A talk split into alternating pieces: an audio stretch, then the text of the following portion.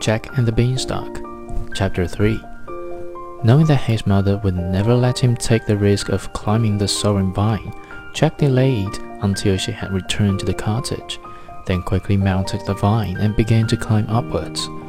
He climbed up and up till after a time the cottage looked a mere speck below.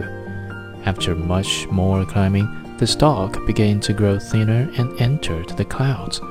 The stalk finally ended just as it broke through the clouds, and Jack found himself in a new and beautiful country.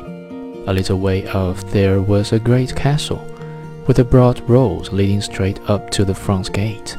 But what most surprised Jack was to find a woman who suddenly appeared beside him. She was tall, elderly, and distinguished looking. Good morning, ma'am, said he very politely. Good morning, Jack, said she and Jack was more surprised than ever, for he could not imagine how she knew his name.